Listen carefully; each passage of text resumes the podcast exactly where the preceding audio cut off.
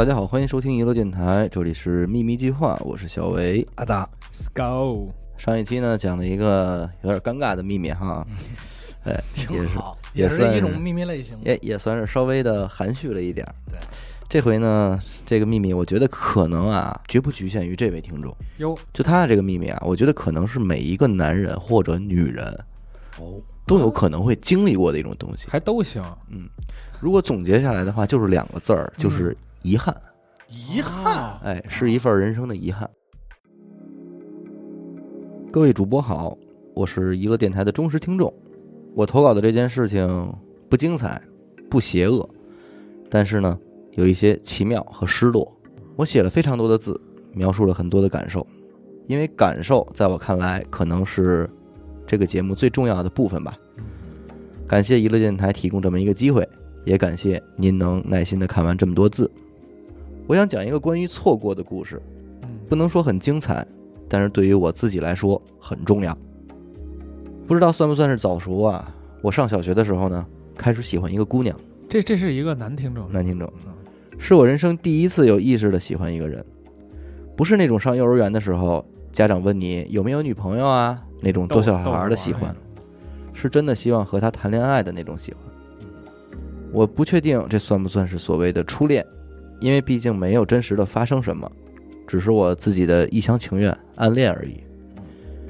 这个姑娘呢，我们就叫她小七好了。我和她呢，从学前班开始，加上小学六年，一共七年都是同班同学。我也喜欢了她整整七年，算是横跨了我的整个童年吧。虽然这七年中断断续续的做同桌，被拆开，但好歹始终在一个班，每天都能见到她。现在回想起来呢，小时候我们的交集好像也没有很多，无非就是课间我去找她说话，或者去扯一扯她的头发。现在想来呢，也挺讨厌的。放学回家，我俩往同一个方向走，从学校出来，经过一排影楼、琴行、饭店、小脏摊儿，最后走到一个商场的门口。我呢转弯了，他继续直走。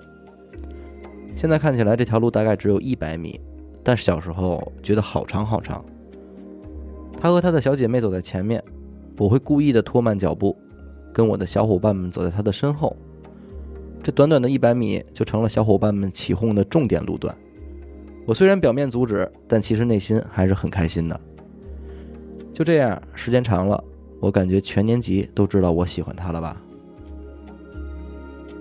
有一次放学，我俩的朋友都不在，都是一个人，可我还是没有勇气去和他并排走在一起，就只能默默地跟在他的身后，一边走一边踢石子儿。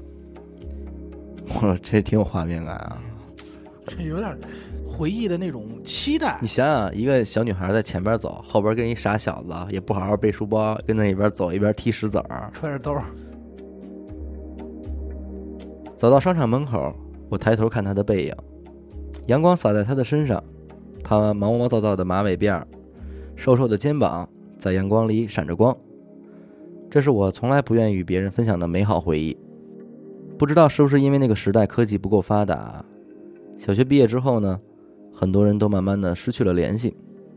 我和小七不在同一所初中，也和那些失联的朋友一样，再也没有了联系。从那之后的二十年，我正常的上初中、上高中、读大学，经历了恋爱、失恋，找到了还算满意的工作，并且通过朋友的介绍，和一个我深爱的姑娘结婚生子，平淡无奇。这二十年间，小七于我而言成为了一个最角落里的角色，甚至我的好友都不曾记得她。和很多失联半生的朋友一样，我的生命里已经没有这个人了。但说起来也不算是完全丝毫的交集都没有。多年之前，有个人拉了一个小学同学的群，并且组织了聚会，但很遗憾，他并没有来参加。那次聚会上，有同学问我：“你还和小七在一起吗？” 真是让人恍如隔世。是这嘴挺欠的啊。我们并没有在一起过，并没有在一起过哪怕一秒。通过微信群，我们互相加了微信，但并没有说过一句话，甚至连拜年的祝福都不曾有过。我通过微信的朋友圈知道了他在老家生活，有了孩子，偶尔呢互相点点赞，也就仅此而已了。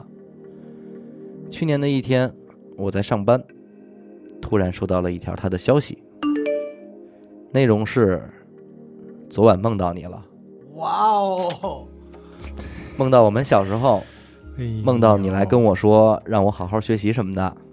哎，我觉得还挺浪漫的，你知道吗？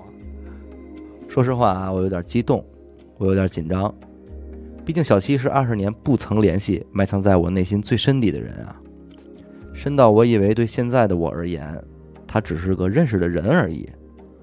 我礼貌地回复他：“真是荣幸啊，照顾好自己和小朋友吧。”我本以为这个对话就可以这样就此结束了，没想到我们俩居然就这样有一搭没一搭的聊了起来，聊了一些小时候的事情。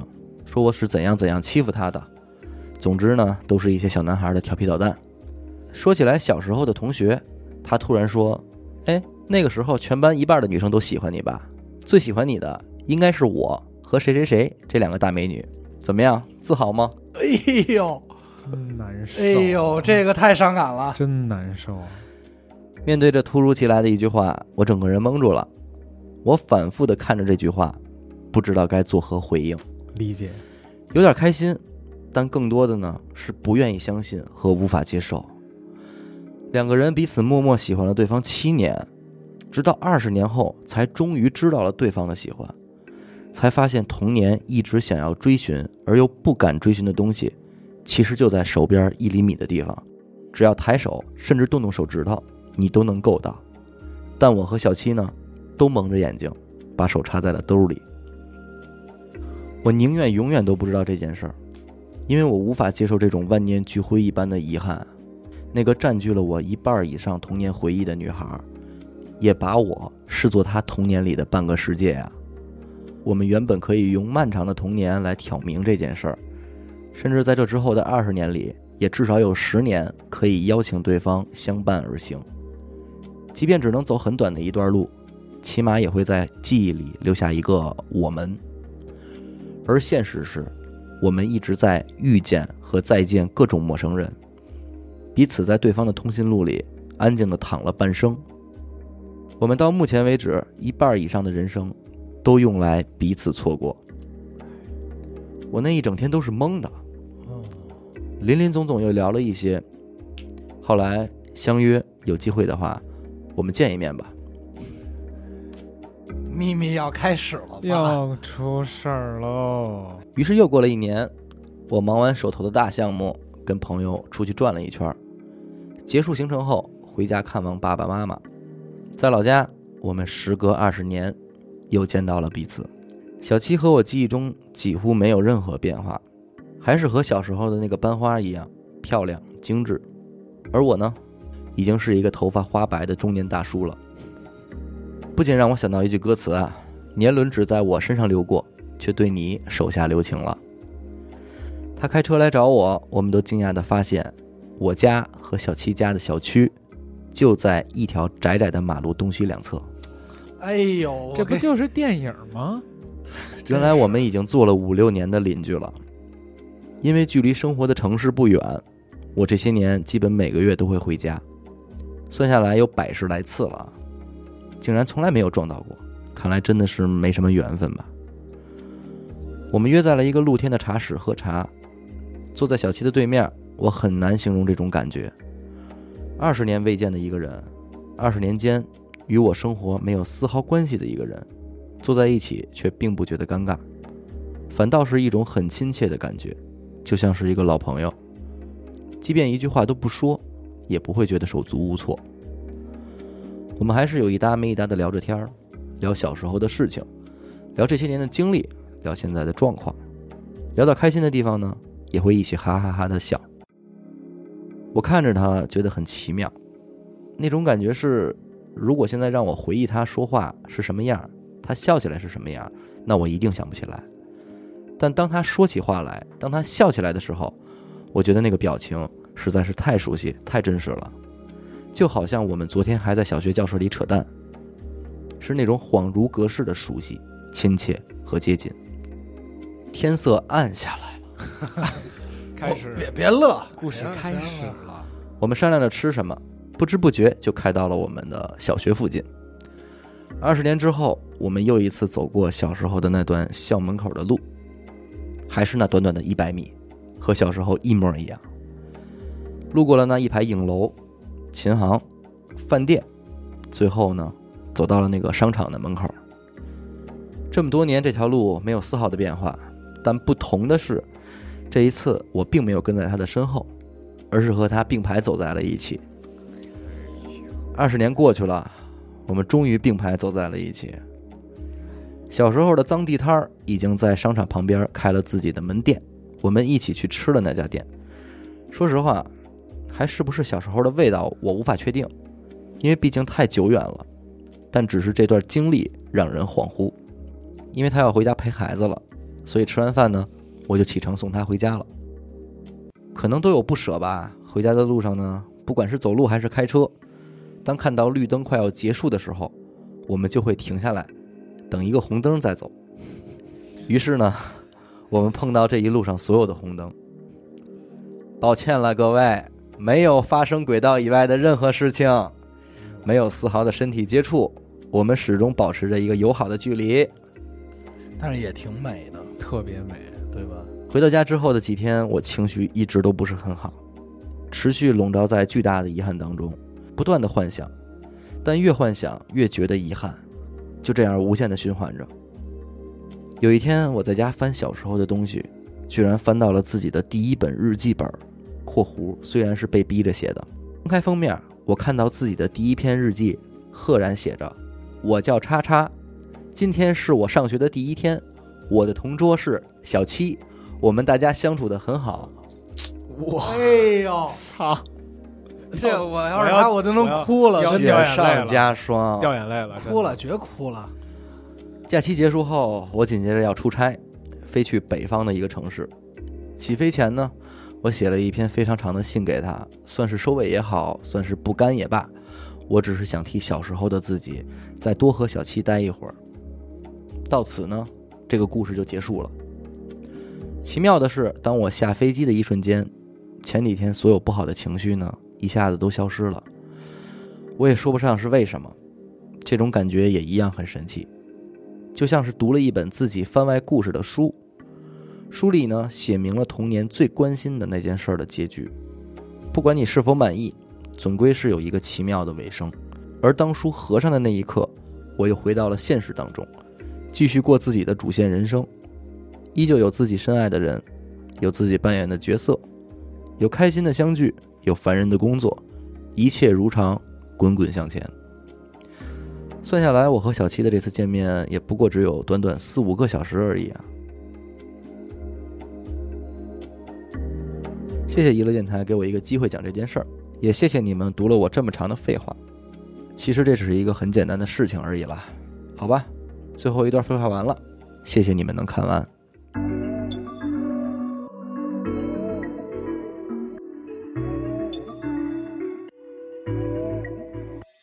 真美好，呃，是秘密吧？应该是秘密算，是秘密，对，就是肯定是秘密。但是呢，还不错，真的没发生什么。而且我觉得这哥们儿啊，嗯挺明智的。嗯，无论男女，咱们都有过这个。嗯我相信，对于那个小七而言，同样同样遗憾，对，同样遗憾。没准过两天收到小七的投稿了。啊，对，哎也有也有可能。但是，就这两个人，嗯如果真的往下走任何一步，都是遭干事儿了。你看你念的时候，我跟思狗都一直在说：“哎呦，真美好。”嗯其实就因为它什么都没发生，所以才特美好，你知道吗对？对对，如果你们的女朋友嗯有一天嗯，向你们分享了她的这个人，你们愿不愿意就是抱着她，替她也一起遗憾一会儿呢？应该应该会以另一种方式，嗯可能戏谑的，就是插他，哎，就是说，哎，你看现在不是落我手里了，啊，让他那个那个遗憾去吧。嗯，但是如果站在这个事儿上，我觉得真的是从哪个角度来说都是美好的。对，年轻时候这个对感情的这个渴望也好，嗯。占有欲也好，当你过了二十年，嗯。你再去回想，嗯，你心境肯定不一样，你对。对这个人的感情肯定已经淡了，你只是对那段时间的对这个人的感情，你只是怀念那个感情而已。在这个人的身上，还有你小学的六年，对对，我是特别允许对方心里有一块地儿是你留着，还是你是特别允许，还是特别希望？不是？我是特别允许嗯对方心里是有这么一块地儿留给某一个人的，就是我必须应该有一个，我能接受这件事儿的发生，因为这样特别真实。如果他上来跟你说，呃你就是我最爱的那个人，我我二十年，我三十年就在等你，那其实反而这对吧？你看我像我媳妇儿，她前男友对她来说很重要嘛，也是小时候一直好长时间了，我从来不就是触碰她跟她男朋友的共同的那一点记忆，嗯。因为我那个对于她来说是她年轻青春的时候最美好的时候，我就加我加不进去，而且我也。嗯，因而且我跟我初恋那段美好的记忆，也没他的事儿。我也会拿出来跟我媳妇分享，但是她肯定也不懂啊，嗯，嗯她但是她也不会打打扰我，那真还那这状态还真，这就是互相给互相一个那个青春，其实这位秘密的主人在给咱们投稿的时候备注特别多，是吗？对，然后红黑字体来回切换，就是因为他说这个可能真的太危险了，因为他其实给我投的很细致，连他那个日记的照片他朋友圈和那个女孩怎么对话截图都给我发来了，但是他也一再叮嘱我，这个这个不能说，那个那个不能说，他就是他他的这个秘密背的人，其实就是他的现现任媳妇儿是吧？呃，对，老婆啊。无论你是男女，听完这期节目也不要转头去问你的那个，对别太犯讨厌去太傻了。或者说也不知道，别转头跟爷们儿说，其实我心里还有一个他，不，你至少不要问那句是你吗？嗯 千万别问。如果你问了，我可以跟你说一定是，啊，因为他一定也也有。有这么一个，对，咱们用再浪漫点一点角度来说呢，嗯就是到什么时候，你身边的那个人嗯，也都曾经是别人的小七呀、嗯，但是他都在你的手里呢。对，OK，如果您也想向我们分享您的秘密，那么请您关注我们的微信公众号“一乐周告”，回复“秘密”这两个字即可获取专属的投稿邮箱。我们的节目呢会在每周二晚上的九点进行更新。感谢您收听娱乐电台，这里是秘密计划，我是小伟，阿达。，Skull，我们下期再见。再见。